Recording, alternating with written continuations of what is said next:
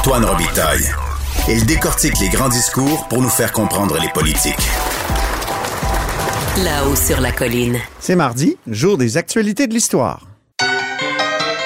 Les actualités de l'histoire. Avec Dave Noël et Antoine Robitaille. Bonjour Dave Noël. Bonjour Antoine. Notre chroniqueur d'histoire et accessoirement journaliste au devoir, auteur entre autres de Mon calme général américain. Il est avec nous tous les mardis parce que l'histoire et le passé sont toujours d'actualité en politique. On commence par parler de Jean Lesage parce que c'est notre série Quitter le pouvoir depuis 100 ans et c'est au tour de ce grand politicien libéral. Oui, Jean Lesage. Euh, le 16 juin 1966, c'est son départ après six ans au pouvoir à Québec. Euh, Jean Lesage, un petit rappel euh, de ses, ses, origines. Il est né à Montréal en 1912. Euh, il est élu député libéral à la Chambre des communes à Ottawa, dans Montmagny-Lillet. De 1945 à 1958, il est, il est à Ottawa, bien établi à Québec, sur la rue de Bougainville, où sa maison se trouve toujours, une belle petite maison, belle maison. bourgeoise. Oui. Belle rue d'ailleurs, oui, la rue de Bougainville. Tout à fait, dans, mon, dans le quartier Montcalm. il est ministre des Ressources naturelles dans le cabinet Saint-Laurent, Louis Saint-Laurent, à Ottawa, de 1953 à 1957, donc une, une expérience de, de, ministre. Et il est élu chef du Parti libéral du Québec en 1958. Euh, il fait un peu comme Jean Charest à, à, une, à une, époque plus lointaine. Donc, mmh. il, il, va à Québec. Et il est élu. Mais lui ne tentera jamais de retourner au fédéral. Non, non, euh, non, pas du tout. Et euh, il est. Donc, il est évidemment le premier ministre de la Révolution tranquille. Euh, il, a, il, a, beaucoup de réalisations. Et d'ailleurs, la chef actuelle du Parti libéral, Dominique Anglade, lui a rendu hommage dans un, un petit vidéo qu'on... C'était à l'occasion des 60 ans de l'élection de Jean Lesage. Pendant les six années qui vont suivre, les Québécoises et les Québécois se donnent les moyens de contrôler leur destinée. Le gouvernement Lesage dote le Québec d'une véritable administration publique et il crée les grands leviers modernes de développement social et économique. Le SAGE implante l'assurance hospitalisation qui permet l'hospitalisation gratuite et il crée un tout premier ministère de l'Éducation qui mettra en place un véritable réseau d'écoles primaires et secondaires. Le gouvernement amorce aussi les travaux qui permettront d'élargir l'accès à l'éducation supérieure. Ces jeunes, je vous le demande, ne sont-ils pas notre principale raison d'espérer pour l'avenir? On élabore le Code du travail pour protéger les droits des travailleurs et on crée la Société générale de financement, la SGF, pour développer une expertise dans des domaines d'activité de l'avenir. Le gouvernement met sur pied le régime des rentes du Québec pour assurer des revenus aux travailleurs qui arrivent à la retraite et il crée une nouvelle institution pour gérer ces fonds, la Caisse de dépôt et placement du Québec, qui deviendra un levier économique colossal pour le Québec. Le gouvernement Lesage poursuit la nationalisation de l'électricité amorcée par le premier ministre libéral Adélard Godbout 20 ans plus il y a tellement de réalisations attribuables à ce gouvernement que j'arrivais pas à arrêter l'enregistrement de l'extrait. L'extrait s'étirait constamment. Évidemment, il aurait pu continuer encore. Évidemment, il n'était pas seul. René Lévesque, son Mais ministre oui. aux Affaires, euh, aux ressources naturelles, était Exactement. très important pour l'hydroélectricité. Euh, il y avait évidemment Jacques Parizeau qui était dans, dans l'équipe des, des, mandarins euh, pour le, volet économique. Claude Morin. Claude Morin comme sous-ministre aux Affaires intergouvernementales canadiennes pour avoir une position du Québec plus euh, plus affirmé. Mhm. Euh, mais évidemment, Jean Lesage, son défi, c'était un peu d'orchestrer tout ça parce qu'il y avait un parti avec, euh, on peut dire, un peu arc-en-ciel. René Lévesque, c'était un des plus progressistes de son, son, cabinet et il y en a d'autres qui étaient plutôt réticents à entrer dans les grandes réformes. on parle souvent de la victoire électorale de, de, 1960, mais très peu de sa défaite de 1966. Oui, c'est vrai. On a retenu l'image, notamment de la, la, réélection de 1962, le fameux débat des chefs euh, télévisé contre Daniel Johnson où il paraît bien, il, il euh, écrase complètement Daniel Johnson. Mais en 1966... Qui a la barbe pas faite. Moi, je me souviens, Vincent Lemieux, euh, en sciences politiques, nous avait fait analyser ce, ce débat-là. Puis il avait dit, remarquez à quel point Daniel Johnson a l'air de pas propre. Tandis que, tandis, tandis que le sage, lui, avait eu des conseillers qui avaient oui. notamment travaillé avec JFK. Euh, ah oui, c'est vrai. Aux États-Unis. Et il avait passé l'après-midi à se faire bronzer dans un salon pour avoir vraiment un teint parfait à l'écran. Ah bon? Euh, mais c'est ça, 1966, il perd euh, contre Johnson. Il gagne par contre le vote populaire. Il récolte 47% des voix contre 40. Euh, mais un peu comme ça va se passer en 1998, Lucien Bouchard va avoir un peu moins de votes que Jean Charest, mais il va avoir plus de de sièges. De, de sièges. Ça, c'est les distorsions de notre mode de scrutin. qui arrive quand même assez rarement, Oui. de rien. Euh, en général, le parti qui a le plus de voix gagne, euh, a le plus de députés aussi. Euh, François Legault voulait changer ce mode de scrutin, mais finalement, ça n'aura pas lieu Ça en a passé 2018, à la en trappe. 2022. ouais. Euh, c'est ça. Et, et le- les libéraux ont 50 députés contre 56 pour l'Union nationale. C'est très serré. Euh, Daniel Johnson, lui, a été élu avec son fameux slogan Égalité ou indépendance. Euh, un slogan très, euh, très constitutionnel pour vraiment avoir des, des réformes de la part d'Ottawa. C'est une, une élection marquée par l'apparition de deux partis indépendantistes, le RIN et le Ralliement national, qui récoltent un peu moins de 10% des voix à deux. Et donc, après sa défaite, Jean Lesage est vraiment amer envers les médias. Euh, il ne prend pas du tout, il est vraiment pas serein dans les jours qui suivent. Euh, et son, un journaliste le, le questionne, notamment dans un couloir, en lui demandant s'il partage l'opinion de son fils, Jules Lesage, qui affirme, j'ouvre les guillemets, les journalistes étaient tous une bande de putains qui n'attendaient que d'être payés. Oh! Donc, euh, le fils de Jean Lesage a été très, très dur envers les médias et euh, Jean Lesage rétorque euh, Mon fils Jules n'est pas le premier ministre, vous ne me coincerez pas entre mon fils et la presse, je suppose qu'il a droit à ses opinions. Donc, euh, on entre dans ces détails-là dans les comptes rendus des journaux. C'est vraiment intéressant, oui. Parmi les anecdotes de l'interrègne, on demande à. c'est- C'est un classique, hein? Après les élections, là, le, le camp qui a perdu nous en veut toujours à mort. Oui. Moi, je me souviens très bien, euh, euh, 2007, quand, quand les libéraux ont perdu, on disait que l'ADQ avait le droit à une partie gratuite. euh, Ouais. Et, et c'est comme ça à chaque fois. Et des fois même avant la. Mais ça va pas aussi loin Ouais. que ce que dit Jules euh, Le Sage à cette époque-là, qui Ouais. faisait peut-être une référence à l'époque du Plessiste où, où les journalistes, effectivement, recevaient des cadeaux. Une période un peu trouble, là, Oui, quand même. qui, qui mérite d'être éclairée. Effectivement. Euh, donc, c'est ça. le- au départ, de, c'est un peu le- le- quand on voit la, la- la passation des pouvoirs, c'est un peu le traditionnel. euh, on visite le premier ministre sortant, reçoit le, le premier ministre élu dans son bureau. Et euh, Jean Lesage déclare à Johnson qui a été élu, contrairement à ce qui s'est passé au lendemain des élections de 1960, au départ d'Antonio Barrett, euh, M. Johnson n'entrera pas dans un bureau vide. Donc, euh, Jean Lesage, quand il a pris le pouvoir en 60, euh, tout- tous les classeurs avaient été vidés, il n'avait rien, il n'a pas été briefé du tout par son prédécesseur, de- selon lui. Autre grand classique de transition, effectivement. oui, oui, oui. C'est comme ça dans les comtés souvent, puis les députés élus s'en plaignent parce qu'il y a souvent pas de, pas de, il reste plus de dossiers. Alors que c'est souvent c'est des dossiers de personnes, des citoyens, Ben oui. rien de politique là-dedans. Exactement. Euh, donc, euh, et euh, Johnson, lui, qui n'est pas encore premier ministre, il annonce que le bureau du chef de l'opposition sera plus convenable. Ils vont le rénover, euh, il, il sera plus confortable. Et euh, Johnson, euh, Jean, Jean Lesage à la blague dit Ah, Monsieur Johnson veut me rendre les lieux plus agréables. Et Johnson réplique Je veux surtout que vous y preniez goût. Donc, Oh! euh, il veut qu'il soit bien dans son bureau pour qu'il soit moins euh, assoiffé d'une reprise du pouvoir. Euh, parmi les discussions sur les dossiers, euh, la passation des dossiers importants, on, on mentionne le, le dossier des frontières du Labrador avec Terre-Neuve, un, un sujet qui nous passionne Ben tous les deux. oui. Euh, À l'époque, on en était où, Dave? Ah, on était, ben, c'est c'est un peu avant le, le fameux contrat de 1969 euh, Ah, le con- Churchill Falls, qui, Qui va est être- très avantageux pour Ouais, le Québec. ouais. mais c'est un dossier qui est toujours euh, présent, mais c'était avant aussi la commission d'Orion sur euh, les frontières du Québec. Ah oui, parce que c'est Daniel Johnson qui va lancer Oui, la commission d'Orion. C'est Henri Dorion là, qui a enquêté sur Ouais. euh, le, le- le Labrador puis euh, le territoire que ça représente pour le Québec. C'est dans cette période-là très où le Labrador était à l'avant-scène, Exact. vraiment aujourd'hui. Euh, Dit-il avec une pointe de nostalgie. Euh, le- le- un, dans- parmi les déclarations intéressantes, euh, on note, c'est ça, que le, le ministre en portefeuille, Gérard Cournoyer, euh, du Parti libéral, qui vient d'être défait, il souligne, amer aux journalistes, que autrefois, les gens changeaient d'auto après 10 ans. Maintenant, ils changent plus souvent. Voulant dire que les, euh, les premiers ministres, sont, sont- on change plus souvent, on, est, on se tanne plus vite qu'à l'habitude, parce qu'on se rappelle que Maurice Duplessis avait été là pendant euh, 18, ben, 16, mettons, deux mandats, mais à peu près 16 ans de suite. Mhm. Et avant ça, on avait eu... euh, L'air Tachereau, l'air Gouin. C'est ça. Donc, on est vraiment dans une nouvelle époque. Les, les premiers ministres restent là seulement six ans. Quoi alors- que l'air Godbout avait été courte. Oui, oui, Ouais. tout à fait. Mais pour, on sortait quand même de- de- du, du long euh, règne de Duplessis.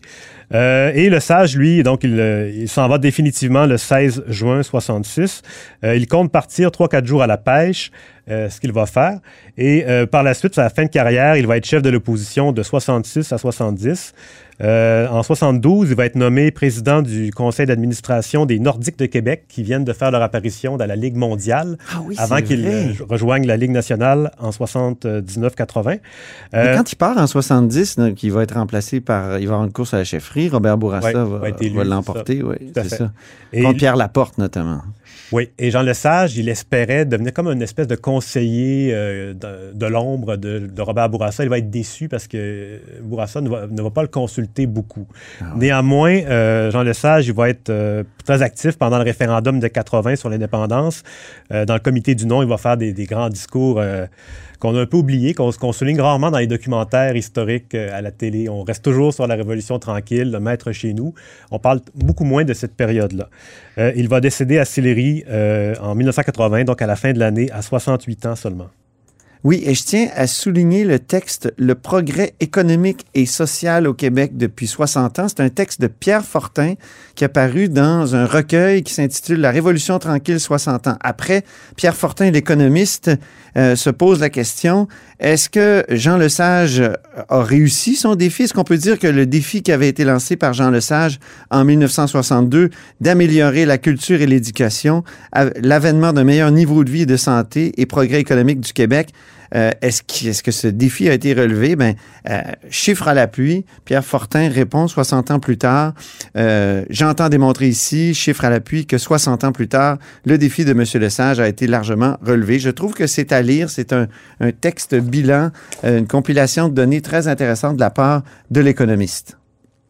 Passons maintenant au deuxième sujet de cette chronique, la série Sur la piste dans le devoir qui euh, se penche sur euh, des personnages euh, oubliés, Dave, ou négligés par l'histoire. Et là, on va parler de la mémoire du patriote Chénier. Oui, sur la piste des archives. Donc, c'est une série qui revisite des épisodes de l'histoire de l'Amérique française à travers parfois des figures ou des événements. Dans le cas présent, le texte de samedi portait sur le, comme tu disais, le patriote Chénier, euh, qui est un patriote, dans le fond, qui est décédé en 1837 lors de la bataille de Saint-Eustache. Et il est mort même dans un cimetière, qui est un endroit euh, tout désigné pour mourir, euh, si on peut dire, euh, de façon un peu cynique. Euh, donc, c'est la bataille de Saint-Eustache. Le... Toi qui aimes les cimetières, Dave, Oui. tu m'as déjà fait faire une tournée des cimetières de Québec à la course. Oui, oui, un endroit de patrimoine Ah oui. de, de- c'est vraiment des monuments souvent impressionnants, un endroit aussi très, très calme.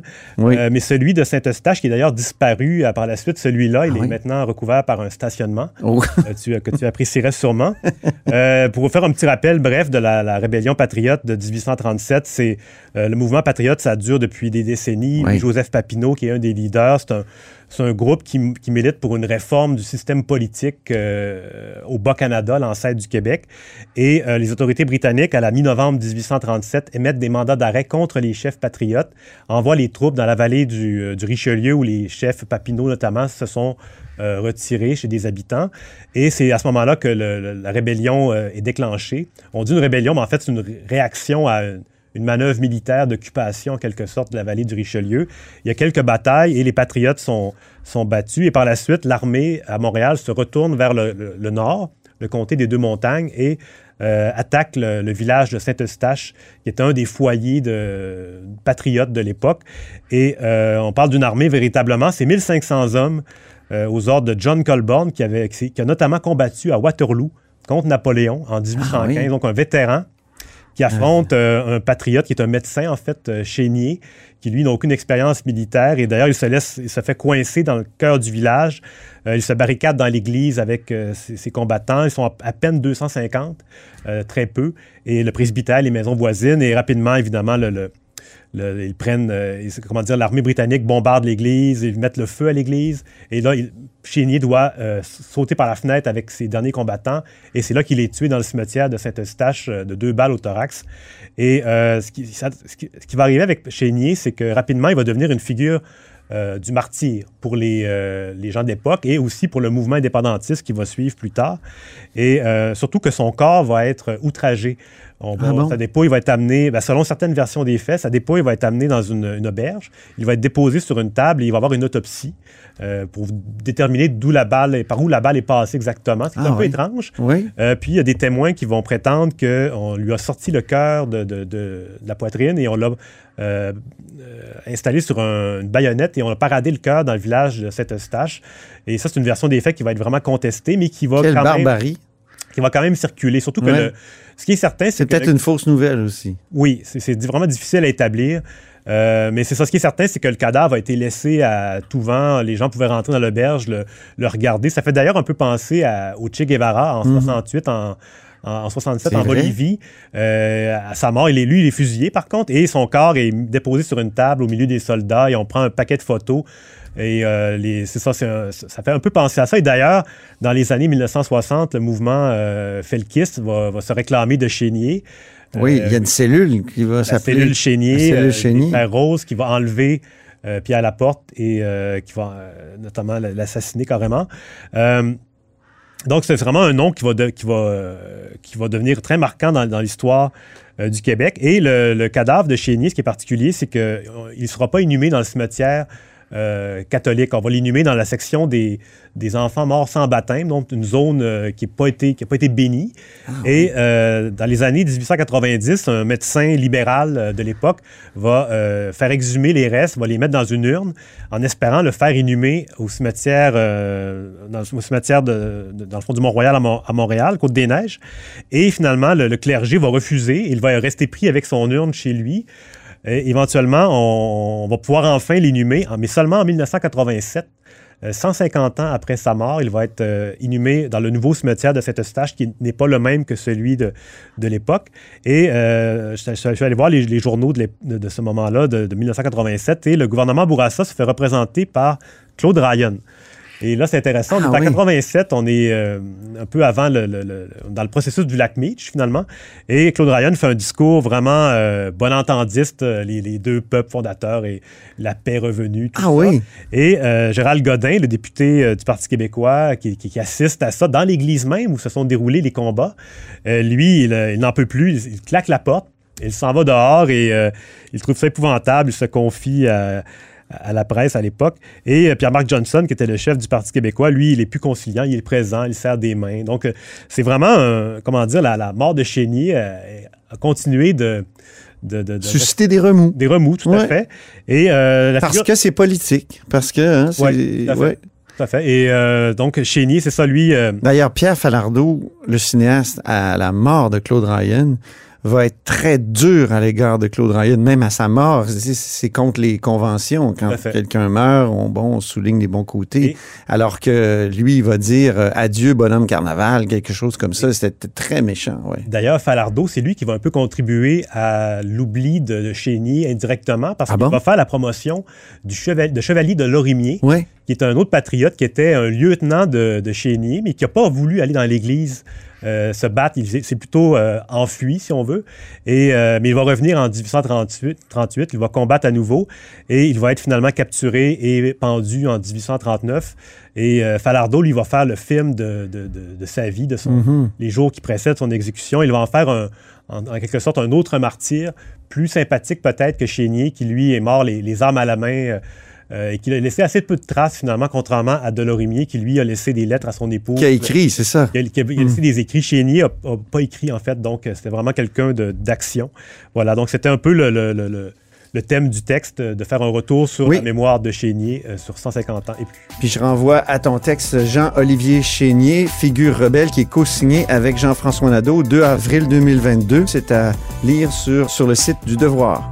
Merci beaucoup, Dave Noël. Merci Antoine. On se reparle la semaine prochaine pour euh, d'autres actualités de l'histoire. Et c'est ainsi que se termine La Haut sur la colline en ce mardi. Merci beaucoup d'avoir été des nôtres. N'hésitez surtout pas à diffuser vos segments préférés sur vos réseaux. Et je vous dis à demain.